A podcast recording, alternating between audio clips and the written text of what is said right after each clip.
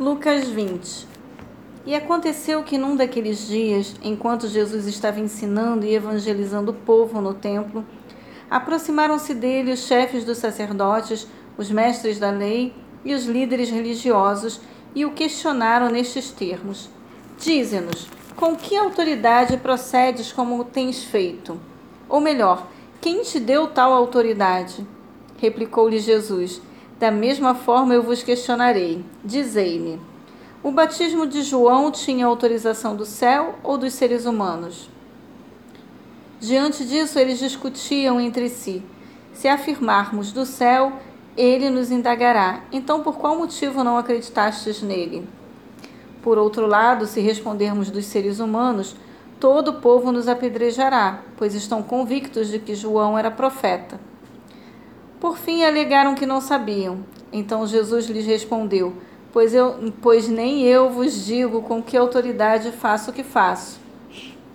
Em seguida, passou Jesus a expor ao povo esta parábola. Certo homem plantou uma vinha, arrendou-a para alguns vinicultores e saiu de viagem por longo tempo. Na época da colheita, ele enviou um servo aos vinicultores para receber a sua parte nos lucros da vinha. No entanto, os vinicultores, depois de o espancarem, o mandaram embora de mãos vazias. Diante do ocorrido, enviou-lhes outro servo, mas eles, da mesma forma, a estes bofetearam e, depois de humilharem, o despediram sem nada.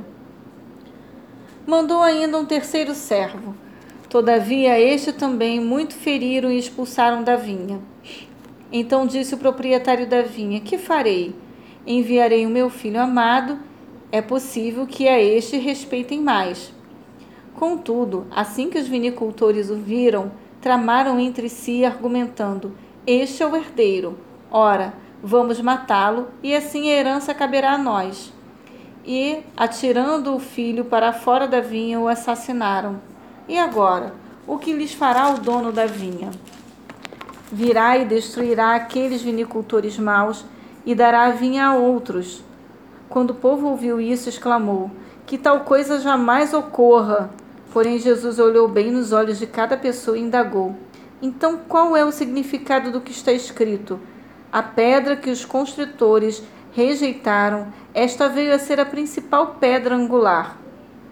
Todo que bater contra esta pedra será despedaçado, e aquele sobre quem ela vier a cair será reduzido a pó. E naquele mesmo instante, os mestres da lei e os chefes dos sacerdotes tentavam de alguma maneira prender a Jesus, pois perceberam que fora contra eles que ele havia exposto esta parábola. Contudo, temiam a reação do povo. Então eles se dispuseram a vigiá-lo e para tanto subornaram espiões que se fingiram justos para apanhar Jesus em qualquer eventual deslize verbal e com isso poder entregá-lo à jurisdição e à autoridade do governador.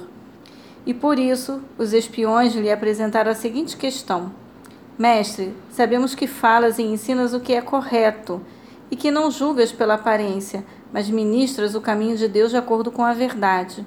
Pois bem, é certo pagar impostos a César ou não? Jesus percebeu a astúcia deles e lhes ponderou: Mostrai-me um denário. De quem é a imagem e a inscrição estampadas? E imediatamente replicaram: De César. Ao que ele lhes orientou: Dai, portanto, a César o que é de César, e a Deus o que é de Deus. Não conseguiram apanhá-lo em palavra alguma perante a multidão, e, assombrados com a sua resposta, ficaram em silêncio. Alguns dos saduceus, que pregam que não há ressurreição, chegaram para Jesus com a seguinte questão: Mestre, Moisés nos legou por escrito que, se morrer o irmão de alguém, sendo aquele casado e não deixando filhos, seu irmão deve se casar com a viúva e gerar descendência ao falecido. Pois bem, havia sete irmãos. O primeiro casou-se e morreu sem deixar filhos. O segundo e o terceiro, e mais tarde os demais, da mesma forma, casaram-se com ela. E morreram os sete sucessivamente, sem deixar nenhum filho. Finalmente faleceu também a mulher.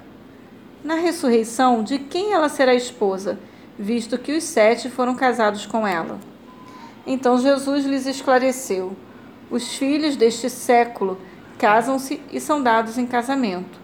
Todavia, os que forem julgados dignos de tomar parte no mundo vindouro e na ressurreição dos mortos, não mais se casarão nem serão prometidos para matrimônio.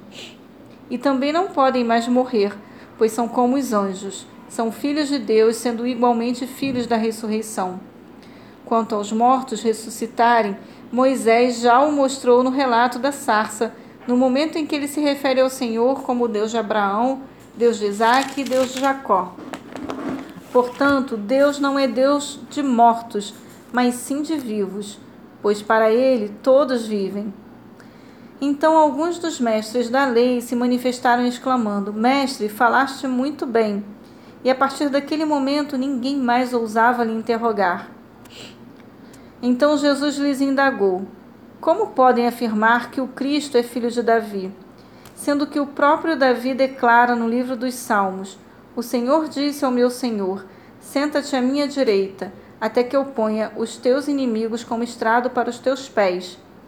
Desta forma, portanto, Davi lhe chama Senhor. Então, como pode ser ele seu filho? E estando todo o povo a ouvi-lo, Jesus advertiu aos seus discípulos: Tende cuidado com os mestres da lei, pois eles fazem questão de andar com roupas especiais e muito apreciam serem saudados nas praças, ocupar as, as cadeiras mais importantes nas sinagogas e os lugares de honra nos banquetes. Contudo, eles devoram as casas das viúvas e, para não dar na vista, fazem longas orações. Sem dúvida, estes homens sofrerão condena condenação mais severa.